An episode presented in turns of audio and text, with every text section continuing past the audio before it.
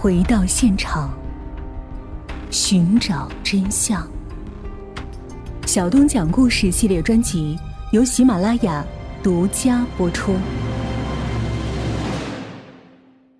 交通设卡组连续蹲点守候，排查车辆一千零四十四辆，而且对客市所有的中巴车、公交车、出租车一一进行调查了解，都没有发现有价值的线索。调查组在走访时了解到，案发当晚八点五十分，有两个神色慌张的年轻人一路奔跑，在邮件宿舍楼处询问到三中的去路。刑警们走访了三中所有的住户。再也没有发现这两个可疑年轻人的行踪。在旅社大清查中，建工新村私人旅社店主吕富林反映，八日下午四点，有四个人经过讨价还价后交付二十五元住店，随后一同出去。晚上八点三十分的时候，四个人回来后称出去吃饭，就再也没有返回。这一情况反常。虽然刑警们几经调查，但是线索。就此中断了。经对死者家中被抢的钱物进行逐一清点，除发现有大量的现金被抢外，还有戒指、存折、国库券、民国纸币、吉币、呼机等物品。市公安局立即组织民警对所有赃物可能出现的地点进行了严密的控制安排。经对银行调查，确定存款还没被取走，于是对各家银行进行了重点布控。大批刑警们。分班分点，一处一处的去调查了解。十五家中行分点，十三家农行分理处，二十八家建行分理处，二十六个通讯销售点，三十六家大小宾馆，他们都一一跑过、走访过。在这期间，市公安局连续组织了社会大清查，局机关、区分局的所有民警也都出动了，日夜不停地向克里马伊北部居住地区进行了全面的社会调查。一家一家的走访，但都没有产生明显的效果。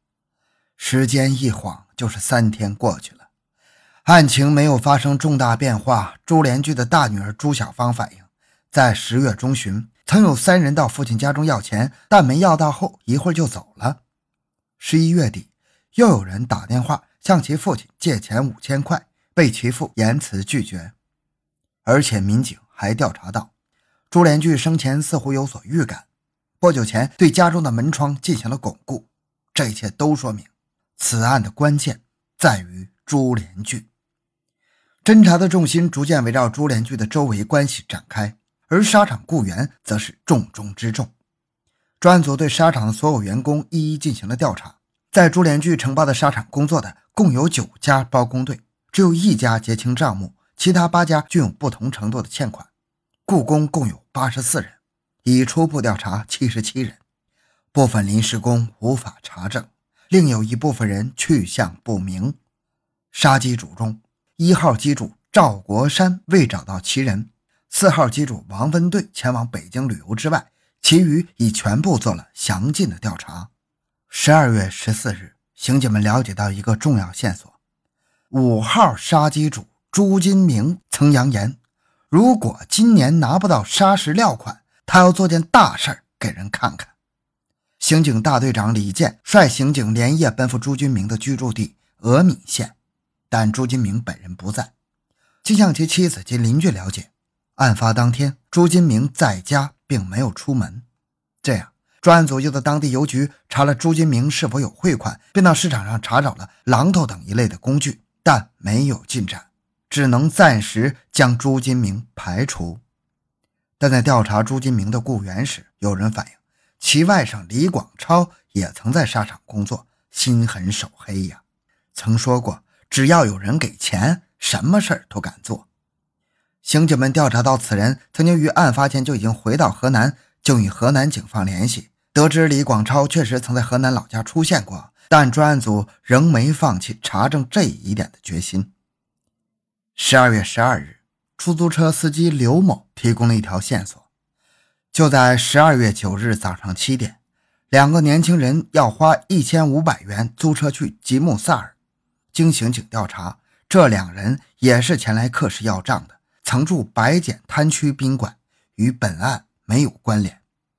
十二月十三日，一位姓李的司机反映，十二月八日共有五辆长途出租车前往乌市，其中一辆车搭乘了两位自称三平水库老板的人，但到乌市后只剩下三元钱。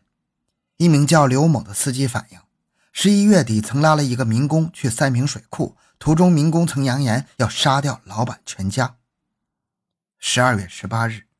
供热公司的一名职工向公安机关反映情况：案发第二天下午，有一名乘客乘坐中巴车时神色紧张，曾问前面是否有警察查，然后在三平水库路口下了车。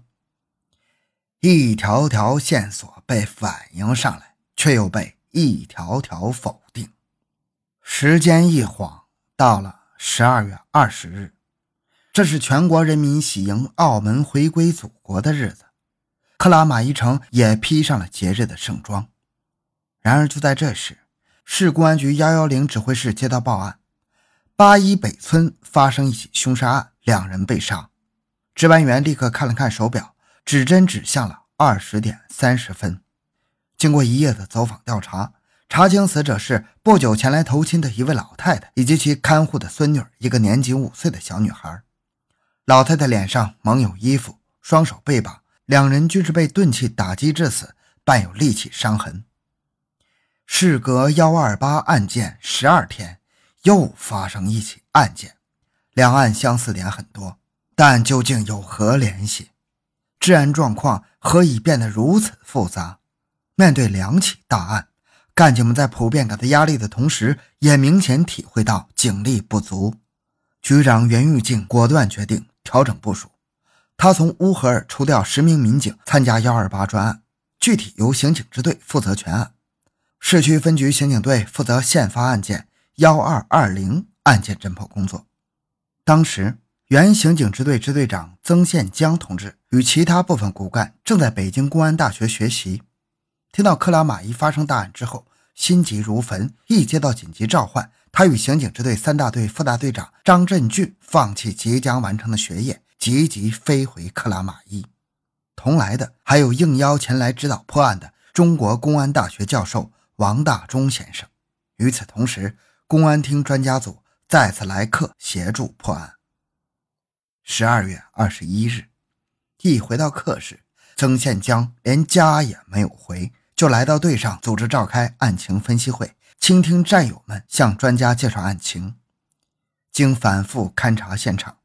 专家们一致认为，两起案件非常相似，有并案的可能，但也可以各自成立专案，分别进行侦查。社会大清查行动仍在不间断地进行。十二月二十二日，夜查的刑警在古田北村租赁房屋五九零号房发现了与现场鞋印同类的运动鞋，鞋主人高某是来自山东汉上县的一名打工人员，但鞋印大小与现场不同。经慎重调查之后，此人被排除。不过，刑警们心中仍是非常的喜悦，因为查清了鞋子生产的大致产地，这也算是一个小小的突破。十二月二十三日，刑警乌兔纳生、熊秀华两人就连夜赶往山东，将下一步的侦查范围定在山东。与此同时，针对三平水库沙场员工的调查工作仍在继续进行。一号杀机主赵国山已经找到，调查后排除了此人的作案嫌疑。而五号杀机主朱金明，专案组又专门前往俄闽调查过一次。听说克氏刑警找他，朱金明自己主动来到克氏刑警支队，刑警们对他进行了详细的调查，没有发现疑点。专案组仍不放心，又将六件小旅社的老板叫来指认，看朱金明是否是当日住店的失踪四人之一。但老板摇了摇头。刑警们只好将其再次排除，第一遍摸排工作基本结束，但是案情并没有因此出现转机。难道工作出现了什么误区吗？鉴于此案特别重大，克拉玛依市公安局向全疆各地通报了案情，以及有重大的发现。案件侦查期间，社会各界及人民群众对专案组的干警们都给予了极大的支持。只要情况稍有可疑，他们的举报电话便会源源不断的打进来。十二月二十三日，一居民反映，在案发前几天，有三个年轻人以七件回访住宅楼为名，准备强行进入房间，但未能得逞。刑警们几经调查，但最终没有发现这三个人。十二月二十六日，天池新村又有两人用劲敲门，似乎有所企图。刑警们接到举报电话之后，立即前往。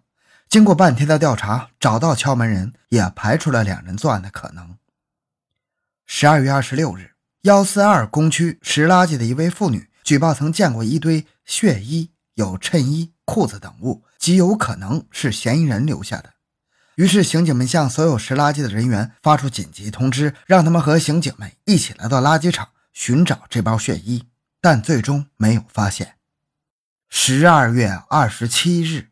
下午五点多，在博达商贸城门口，某厂保卫干部陈某听到两个年轻人正在谈论现场杀人的话。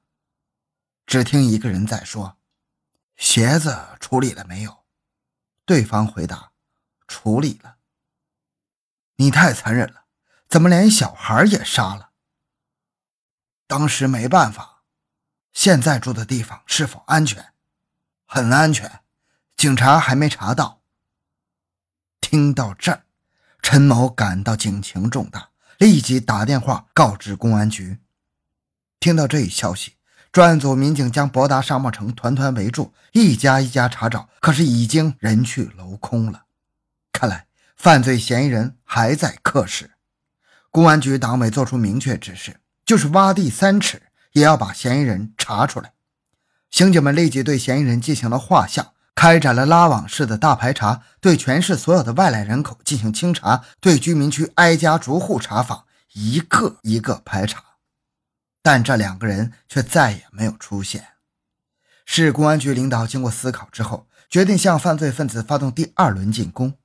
专案组人员兵分三路，以案发现场为中心，再对克拉玛依所有的新村、旅社、各商店全面走访，绝不放过一家，而使犯罪分子成为漏网之鱼。在又一个新的千年到来的时候，新一轮的调查开始了。就在两千年元旦的这一天，当人们正沉浸在新千年到来喜悦的时候，专案组的干警们也度过了一个极不平凡的一天。当天，刑警们依然在查找犯罪分子的踪迹。在调查北斗新村的时候，刑警发现一名叫蔡超的湖北人，形迹可疑。于是将其带回刑警支队审查。当时其房间里还有两名外来人员，一个叫冯平，一个叫冯俊，均是湖北人。